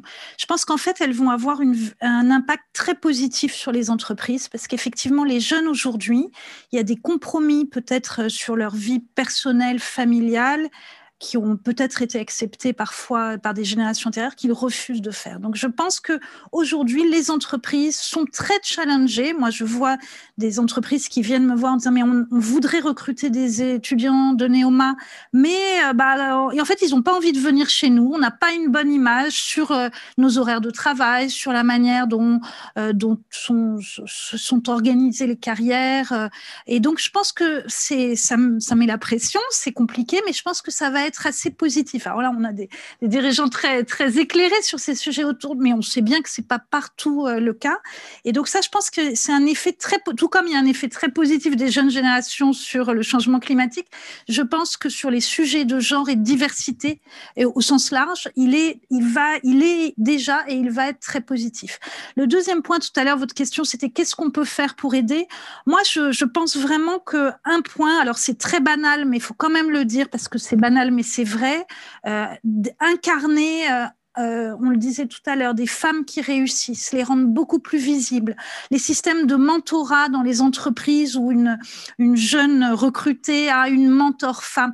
moi, le nombre de fois où les étudiantes m'interpellent, me disent, mais alors vous, vous dirigez l'école, il n'y en a pas tant que ça, mais vous avez des enfants, est-ce que ça a été possible? Je dis, bah oui, oui, j'ai des enfants, je leur raconte un peu ma vie, mais je pense que c'est vraiment important d'institutionnaliser euh, ces systèmes de mentorat pour les jeunes, pour leur montrer que, euh, voilà, que, que parfois euh, ils, ou elles ont en tête un peu des stéréotypes sur des femmes qui réussissent, qui sont pas du tout la réalité, et il faut vraiment créer des liens plus personnel pour aborder justement tous les aspects des, personnes, à la fois personnels et professionnels, et pour que les, les jeunes femmes aient confiance en elles et dans leur capacité à, à faire des très belles carrières. Et c'est la, confiance dans sa capacité qui génère aussi l'envie, parce que quand on pense qu'on va pas y arriver, du coup, on n'a pas envie et on n'ose pas. Et donc, on ose si on pense que ça va être possible. Merci Delphine Manceau, vous, vous avez devancé donc euh, le, le, mais c'est très bien le, tour de table pour conclure cette table ronde qui était de me donner en une phrase une action prioritaire et, concrète pour euh, euh, faire progresser l'égalité professionnelle. Donc je, je, retiens que l'idée du mentorat serait probablement cette action pour vous euh, prioritaire, Jean-Marc Gallo? Alors écoutez, ça fait écho exactement à ce que viennent de dire euh, André Less et, Delphine. C'est en fait euh, la plus jeune génération qui va nous montrer la voie. Et donc, je pense qu'on n'est pas les seuls à le faire. Mais là, je suis en train de mettre en place le fameux shadow, shadow cabinet ou shadow board, où il y a des jeunes qui vont travailler sur un grand nombre de sujets spécifiques et où nous, Codir, on a décidé de les écouter. Donc je pense que c'est en écoutant des jeunes qui ont ce sens, cette recherche de sens dont parlait André Less, qu'on a énormément à apprendre. Juste une anecdote, quelqu'un l'autre jour m'a dit, en fait, la génération de nos enfants, c'est pour la première fois dans l'histoire, avant, les enfants demandaient à leurs parents des conseils pour faire certaines choses, et on a basculé. Maintenant, c'est les parents qui demandent à leurs enfants, alors c'est vrai pour la technologie et autres, les conseils pour certaines choses à faire dans la vie courante. Et eh ben, je crois qu'en fait, il faudrait plus écouter les jeunes. Jean-Baptiste Santoul, une action concrète et prioritaire, ça serait laquelle pour vous? Un challenge après vous. Euh, euh, le mentorat, euh, oui, c'est évident. et j'ai parlé d'éducation tout à l'heure. Euh, il faut absolument, et pourquoi pas euh, démarrer avec ça à Neuma, un, cours sur ce qu'est la diversité et comment elle se vit. Et moi, je veux bien y contribuer. Voilà, ce sera, mon, ce sera ma pierre à l'édifice. Andrés Garcia Poveda, une action Alors, moi, j'ai envie de parler d'une petite action qui, à mon avis, peut avoir beaucoup de, conséquences et qui n'est pas de moi, euh, mais de Christine Lagarde. Euh, et que je trouve un geste absolument fantastique. Euh, Christine Lagarde raconte qu'on l'interroge beaucoup sur des, postes ou des, éventuels candidats pour différentes choses, et qu'elle garde toujours dans sa poche une liste de femmes mais qu'on pourrait étendre à une liste de profils divers dans toutes les formes de diversité, qui est toujours prête lorsqu'on nous interroge. Et je trouve que ça, c'est un geste vraiment efficace parce qu'en fait, euh, on revient à la question de, du réseau, on revient à la question de la visibilité, on revient à la question de donner des, des chances, pouvoir promouvoir des profils divers. Lorsqu'on est interrogé pour quelque chose pour laquelle on n'est pas prêt à y aller, ou quand on est invité à une table ronde et qu'on ne peut pas euh, participer ce jour-là, donner immédiatement deux ou trois noms de personnes qui peuvent faire qu'on contribue à la cause, c'est quelque chose qui est à la portée de tous et que je vous invite à démarrer dès demain. Moi, j'ai commencé déjà euh, depuis 15 jours, puisque j'ai lu le poste de Christine Lagarde. J'ai trouvé ça formidable. Merci, Andrés Garcia Poveda. Ilan Benaïm, vous êtes toujours avec nous. Euh, depuis euh, votre banquette euh, dans votre campagne. Alors vous, ça serait quoi votre action prioritaire et concrète pour faire progresser l'égalité professionnelle? S'il n'y en avait qu'une à retenir. Et après, vous nous, vous nous direz un peu votre réaction à tout ce qu'on a échangé. Moi, je crois énormément, comme Delphine, au rôle positif des, des modèles. Et, euh, et aujourd'hui, je pense qu'on devrait faire un travail immédiatement de reconnaissance et d'identification euh, de, de, ces, de ces rôles modèles qui sont pas connus qui existent, qui sont pas connus, qui ont des, qui ont des carrières magnifiques et, euh, et qu'on ne reconnaît pas assez. Moi, je pense qu'aujourd'hui, sur les 75 000 qu'on a, on a un travail à faire là-dessus pour les reconnaître et, et, les montrer, leur dire merci. Et quand on dit merci à quelqu'un, et eh ben c'est là que le give back peut se mettre en place. Donc euh, moi, je pense que c'est une des grosses actions qu'on peut faire et euh, d'identifier et de remercier, de reconnaître les modèles qui existent parce qu'il y en a. Et qu'est-ce qui ne marche pas selon vous? Parce qu'on a évoqué ce qui, ce qui ne marchait pas. Euh, bah, moi, j'ai bien aimé quand on a dit qu'en fait, les écarts salariales, c'est souvent lié à des choix de métier. Et donc, c'est que des fois, euh, souvent, quand j'ai des discussions avec euh, des femmes qui ont des carrières brillantes, elles me racontent toujours qu'elles ont eu dans leur carrière un, espèce de sentiment d'imposture que les hommes n'ont pas. Que, mais que elles ont toujours ressenti, elles ont toujours eu ce problème de confiance en elles. Et c'est pour ça qu'elles vont rechercher euh, ce mentoring où moi, je préfère parler de, sponsors, de gens qui vont parler euh, pour les promouvoir.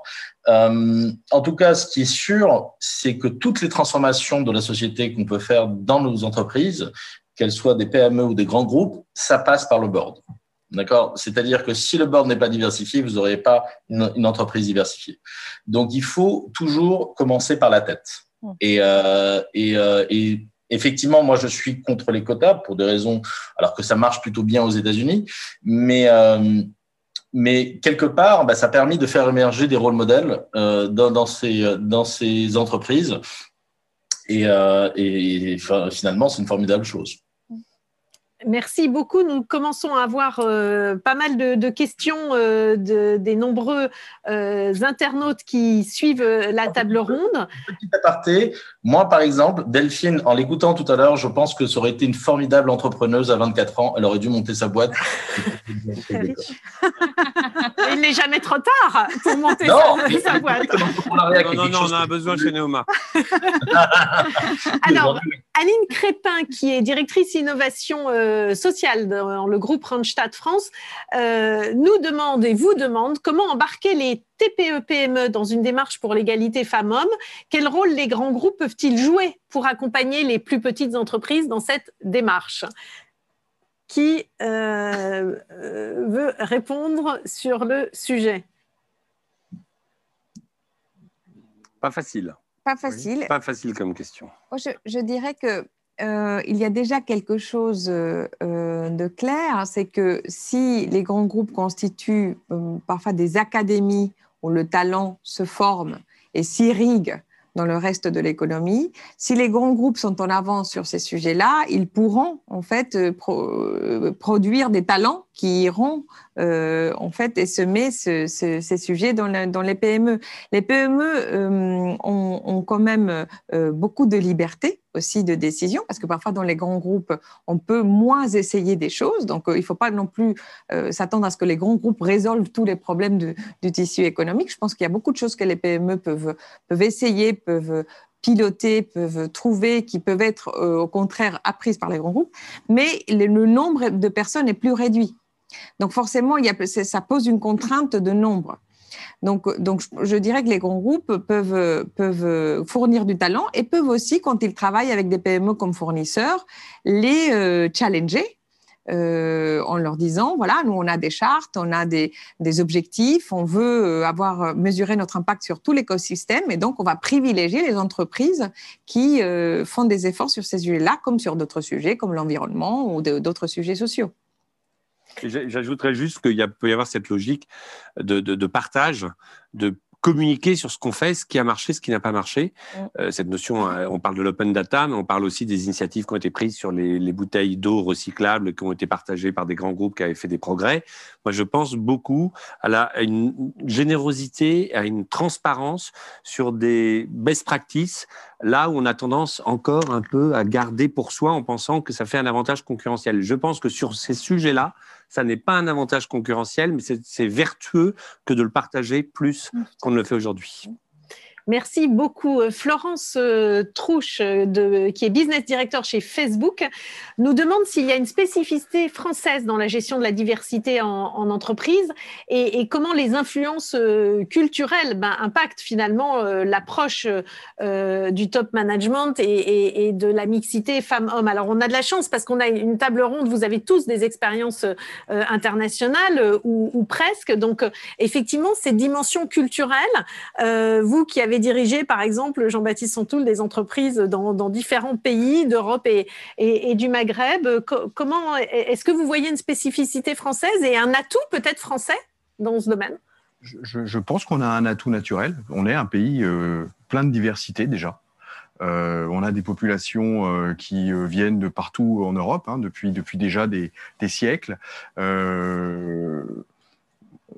je, crois que c'est déjà euh, quelque chose qui est très profondément euh, inscrit dans, la société française, culturellement. Euh, je sais pas, enfin, il y, a des choses évidentes. Hein. L'autre jour, on me rappelait, euh, le plat préféré des Français, c'est le couscous. Enfin, c'est pas un plat historiquement euh, c'est pas un plat historiquement, voilà. Euh, et, c'est une, et c'est une réalité. Enfin, donc on est, on est culturellement, il y, a de la diversité. Euh, c'est quelque chose qui est, qui est là. Et c'est vrai que moi j'ai travaillé donc dans plusieurs, dans plusieurs pays, etc. Et égalité homme-femme euh, professionnelle, euh, on est, on, on peut être surpris. Euh, je peux vous dire qu'en Tunisie, les femmes euh, ont euh, dans les entreprises un poids qui est probablement plus fort que dans d'autres pays d'Europe, comme l'Allemagne, par exemple. où rien n'est fait, en tout cas il y a encore quelques années, pour, pour leur faciliter la vie, dès qu'elles ont un enfant. la diversité, c'est pas forcément là où on pense qu'elle est. Hein. C'est Delphine Manceau? Oui, non, je voulais rebondir là-dessus parce que euh, il faut, n'oublions pas, enfin, voilà, euh, on aime bien le French bashing en France, mais on est quand même un des pays où le taux d'emploi des femmes est le plus élevé euh, au monde parce qu'on a des systèmes de garde, parce que, euh, euh alors euh, après, il y, a plein de sujets ensuite dans l'accès aux responsabilités, et on, en parle depuis tout à l'heure, mais je voudrais dire qu'on est quand même un pays où les femmes travaillent, et c'est pas si fréquent, surtout à des postes de cadre.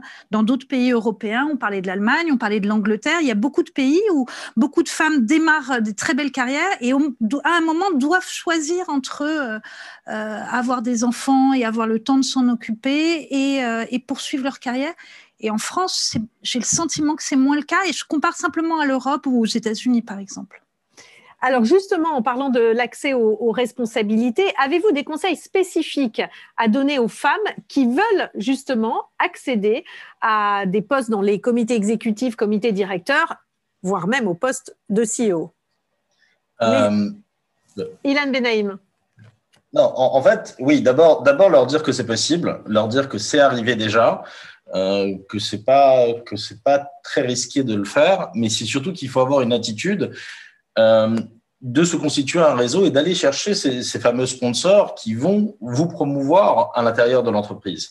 Euh, les hommes le font naturellement depuis depuis toujours. Euh, pour, on ne promeut pas des gens, on promet que des gens qui ont été visibles, qui sont fait découvrir et, euh, et qui ont cherché à être découverts.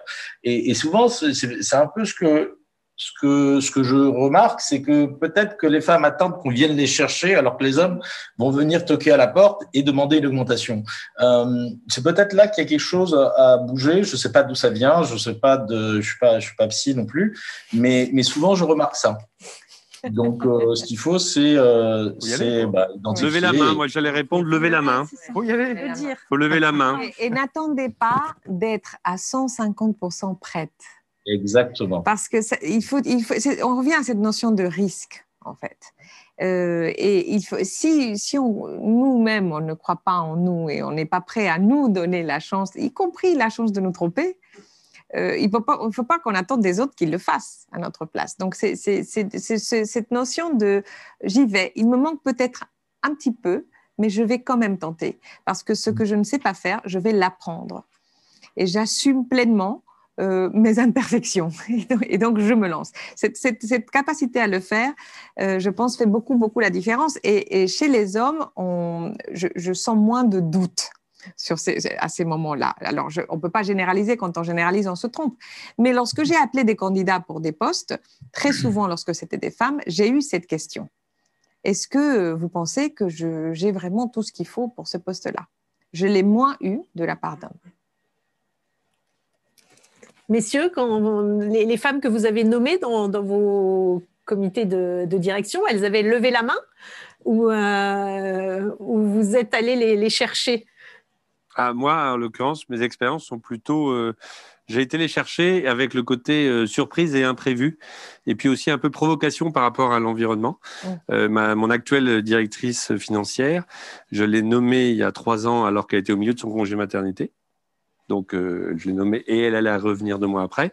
Et là, elle vient d'avoir un, autre enfant et j'ai pris la décision, parce qu'on est une structure un peu plus grande, parce qu'on m'a rétorqué ça comme argument, en fait, de ne pas la remplacer pendant son absence, de, donner plus de visibilité aux, aux, petits jeunes, entre guillemets, qui étaient en dessous, et puis de justement lui donner l'impression que pendant son congé maternité, elle n'est pas remplacée parce qu'on a besoin d'elle et qu'elle fait juste une pause dans, son, dans sa vie professionnelle qu'on respecte.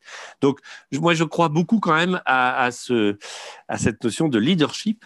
Euh, c'est les dirigeants, vous parliez, Yann, des, des, des boards qui doivent être irréprochables, mais je pense que ça passe quand même par le rôle du leader qui doit là aussi s'engager. Donc, pas forcément, il faut savoir aller détecter ces femmes qui n'osent pas forcément, mais qui ont un tel talent que c'est vraiment très dommage de s'en priver. Jean-Baptiste Moi, j'ai une attention toute particulière au N-1 de mon comité de direction. Et, effectivement, sans, je réalise, hein, pendant qu'on parle, ça, m'aide aussi tout ça. Euh, je, réalise que sans quota, je fais quand même très très attention à ce qui est toujours euh, des hommes, des femmes, que ce soit vraiment multiple. Et je pousse de temps en temps pour dire euh, à l'un de mes, mes, mes, membres des COMEX, tu es sûr que là, on peut pas, on peut pas la pousser un peu pour que pour qu'elle grandisse plus vite. Et, c'est vrai que les N-1, c'est probablement la solution de demain. Enfin, je veux dire, de toute façon, c'est ceux qui vont nous remplacer. Donc, euh, il faut, euh, il faut pas regarder que le Comex, il faut regarder en dessous. Delphine Manceau, il faut apprendre à vos étudiantes à, lever la main. Est-ce que euh, Jean-Baptiste Santoul parlait d'un cours sur la diversité, mais est-ce qu'il faut un cours pour apprendre à, lever la main ou pour apprendre à oser y aller, même si on n'est pas prête à 100% En fait, c'est un peu paradoxal parce que les étudiantes, euh, si on leur parle de ces sujets, elles comprennent pas. Parce qu'encore une fois, elles, dans, leur système, dans le système scolaire qu'elles ont vécu, euh, il n'y a jamais eu de sujet. Euh, elles ont progressé, elles ont, bah, elles ont réussi les concours puisqu'elles sont à Néoma. Et, et donc, c'est d'ailleurs très frappant parce que vous comparez sur ces, ces sujets, vous, faites, euh, vous, vous organisez un échange avec les étudiants du programme Grande École ou avec des étudiants 15 ans après en exécutive MBA, c'est pas du tout les mêmes, les mêmes échanges. Mais la difficulté qu'on a, nous, sur ces sujets-là, c'est que les étudiantes nous disent, mais il n'y a aucun sujet, j'ai jamais eu de problème, j'ai toujours été euh, dans des classes mixtes et le meilleur gagnait et c'était pas c'était pas une question. Et quand on leur dit oui, mais vous savez, ça va, ça, enfin, l'expérience montre que bah à la sortie les salaires sont pas les mêmes, que les choix de métier sont pas les mêmes, et puis que dix ans après c'est compliqué. Vous oui, mais nous, ça va être différent. Et en même temps, vous n'avez pas envie d'être le rabat-joie qui dit non, mais euh, je, vous, je, disais la même chose à votre âge. Enfin, voilà, c'est un peu dur de, comme posture. J'aime autant qu'elle pense comme ça. Non, mais c'est ça. On n'a pas envie de leur. Euh, mais et en même donc d'un côté, c'est positif parce qu'elles sont, euh, elles vont de l'avant, elles y croient, etc. Et en même temps, vous avez quand même envie de leur dire oui, mais il faudrait oser. Peut-être qu'un jour tu, tu seras, tu voilà. Bon, mais vous n'avez pas envie d'être l'oiseau de mauvais augure qui, en plus, pourrait faire une prophétie négative et autoréalisatrice. Donc, tout ça pour dire que ça ne ce ne sont pas des sujets très faciles à aborder auprès des étudiants, parce que vous voulez, vous avez envie de les prévenir et de les mettre en garde, mais vous ne voulez pas créer des, des inquiétudes ou des, euh, des doutes euh, s'ils n'existent pas. Allez-y, Ilan Benaim. Oui, si tu me permets, sur ce sujet-là, je pense qu'une des bonnes façons de les former à la prise de risque très jeunes, c'est par, euh, par les incubateurs et par les lancer dans des projets euh, entrepreneuriales très tôt, très jeunes pour qu'ils apprennent ce que c'est. Quand on rentre dans des structures euh, un peu grosses, avec énormément de procédures, de process, etc., les entreprises, en fait, te demande de ne pas prendre de risques et te demande de suivre les, les process et tout. Mm. Quand tu montes ta boîte et que tu as 24 ans, tu fais que des erreurs tous les jours. Et quand tu es successful, c'est que tu as fait un peu plus de succès que d'erreurs, mais ça apprend surtout à avancer et, euh, et à oser. Et, euh, et, et, là, si on pouvait, euh, moi je promeux l'entrepreneuriat évidemment, mais je prenais surtout l'entrepreneuriat le plus jeune possible, le plus tôt possible, quitte à se planter parce que euh, de toute façon, on peut demander à un Trellis, euh, quelqu'un qui a échoué euh, à monter sa startup à 28 ans, il a une expérience, une richesse extraordinaire et, et beaucoup de, de, grands groupes recherchent des intrapreneurs aujourd'hui, des gens à qui on peut confier des projets. Donc moi, moi, à l'école, si je peux aider dans un quelque part pour essayer d'avoir plus de femmes qui entreprennent des sujets, pas forcément de créer sa boîte, mais ne serait-ce que d'entreprendre, on va leur apprendre, on peut leur apprendre assez facilement la culture du risque. On va prendre deux dernières questions euh, avant de, conclure. Il y a une question sur comment embarquer les hommes quand même sur ce sujet-là. Alors là, nous, euh, et bravo euh, Women by Neoma, parce qu'on a embarqué trois hommes ce soir dans, la discussion, donc c'est formidable. Mais comment embarquer les hommes dans les entreprises pour éviter, vous l'évoquiez Jean-Marc Gallo, l'inquiétude, voire la frustration, etc. Comment faire comprendre aux hommes que c'est aussi dans leur intérêt? On lève la main déjà. on lève la main et puis on essaye de ne pas traiter le sujet euh, égalité homme-femme ou des femmes entrepreneurs ou des femmes dans l'entreprise sous un axe qui pourrait paraître, je, je, mesure que je prends des risques en disant ça, trop féministe. Une assemblée où il n'y aurait que des femmes qui traite de ce sujet est pour moi suspecte parce qu'elle n'est encore une fois pas représentative de la vraie vie et de la société. Donc je pense qu'il faut effectivement rendre naturel des échanges qui sont des sujets liés à tout type de, sujets, mais en particulier l'égalité homme-femme, avec autant d'hommes que de femmes comme on est aujourd'hui, pour en parler, parce que sinon, on, crée une espèce de, de, crainte, de crainte intuitive qu'on s'engage dans une, opération dont on ne connaît pas l'issue. Donc voilà, moi je pense que c'est une notion d'inclusion et encore une fois, de représenter ce qu'est la vraie vie et la société telle qu'elle est. Merci beaucoup. Et une dernière question avant de conclure. Bah, quel rôle, évidemment, voyez-vous pour des réseaux tels que Women by Neoma Alumni? Donc un réseau euh, euh, mixte, mais qui euh, effectivement s'est créé sur cet enjeu de, de, l'équilibre femmes-hommes.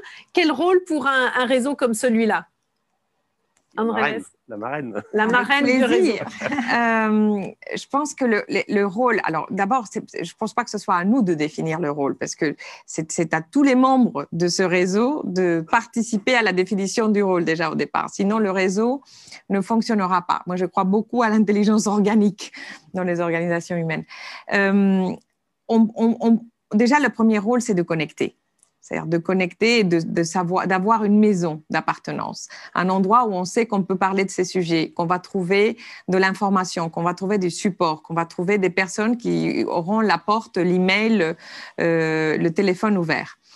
Euh, c'est aussi de donner de la visibilité c'est exactement ce qu'on disait tout à l'heure. Ce travail dont parlait Ilan d'identification au sein du réseau des 70 000 plus euh, pour mettre en exergue ces profils, pour montrer qu'il y a des rôles modèles féminins et masculins d'ailleurs, parce que quand on parle de rôle modèle, on peut aussi avoir des rôles modèles comme ce monsieur que vous avez récompensé, qui est un rôle modèle par le rôle qu'il joue en faisant progresser tous ces sujets. Donc, connecter, euh, donner de la visibilité et aussi être euh, porter le nom de l'école et, et, contribuer à son rayonnement, parce que tout ça, c'est un cercle assez vertueux. En fait, si on arrive à attirer des étudiants futurs qui viendront chez Neoma aussi, parce qu'ils savent que c'est un endroit où on, prend en charge ces sujets-là, et c'est quelque chose qui est au cœur de, de, des objectifs de l'école, et que c'est une, garantie euh, d'avoir un, un, endroit bienveillant et actif sur ces sujets, euh, on contribuera aussi, in fine, à l'objectif qui est d'avoir plus de personnes dans 10 ans qui, issues de Neoma, euh, feront changer la vie des entreprises. Donc, donc moi, je, je, je vois euh, beaucoup de choses possibles. On est au tout début de l'histoire, euh, tout est à écrire, et c'est une formidable aventure. Et, et, et je remercie euh, toute notre équipe qui est là. Vous ne pouvez pas les voir parce qu'ils sont maintenant de l'autre côté de l'écran, mais, mais qui sont à l'origine de tout ça. Elles vont bientôt nous, nous rejoindre pour, euh, pour le mot de la fin, mais on peut rappeler qu'il y a un très bel objectif ambitieux pour Women by euh, Neoma, c'est d'accueillir 30% d'hommes euh, dans, dans, le réseau. Donc, messieurs, le réseau vous est ouvert. Donc, euh, euh, venez. Merci, merci à, à, tous les cinq. Merci Ilan Benaïm euh, d'avoir été avec nous en, en visioconférence. Merci euh, Jean-Marc Gallo, Delphine Manceau, Jean-Baptiste Sontoul et Andrés Garcia Poveda pour votre présence et, et, ces échanges très nourris ce soir. Et je repasse la parole à Alexia Patrinos et Adeline Lenz pour le mot de la fin. Et merci Valérie pour votre merci animation. Valérie. Merci, merci. Je pense que comme vous, vous auriez aimé prolonger ce débat encore longtemps, mais pour ce soir, euh, l'heure a sonné. Euh, en tous les cas, on a passé un, moment extrêmement inspirant et, enrichissant. Euh, merci pour les commentaires sympathiques, mais aussi très encourageants pour les semaines qui vont venir. Sachez que toute l'équipe d'animation de Women by Neoma Alumni est très sensible. Et un grand, grand, grand, grand, grand merci à nos invités. C'était vraiment passionnant pour leur présence ce soir. À notre marraine qui a commencé à nous guider et à nous challenger et qui va le faire encore, j'espère, pendant de nombreuses années. Euh, à Agnès, notre directrice, la directrice générale de, de, Neoma Alumni et à toute son équipe et un, un, merci appuyé à Marion et Yvan qui ont fait énormément pour, pour nous aider à monter cette table ronde.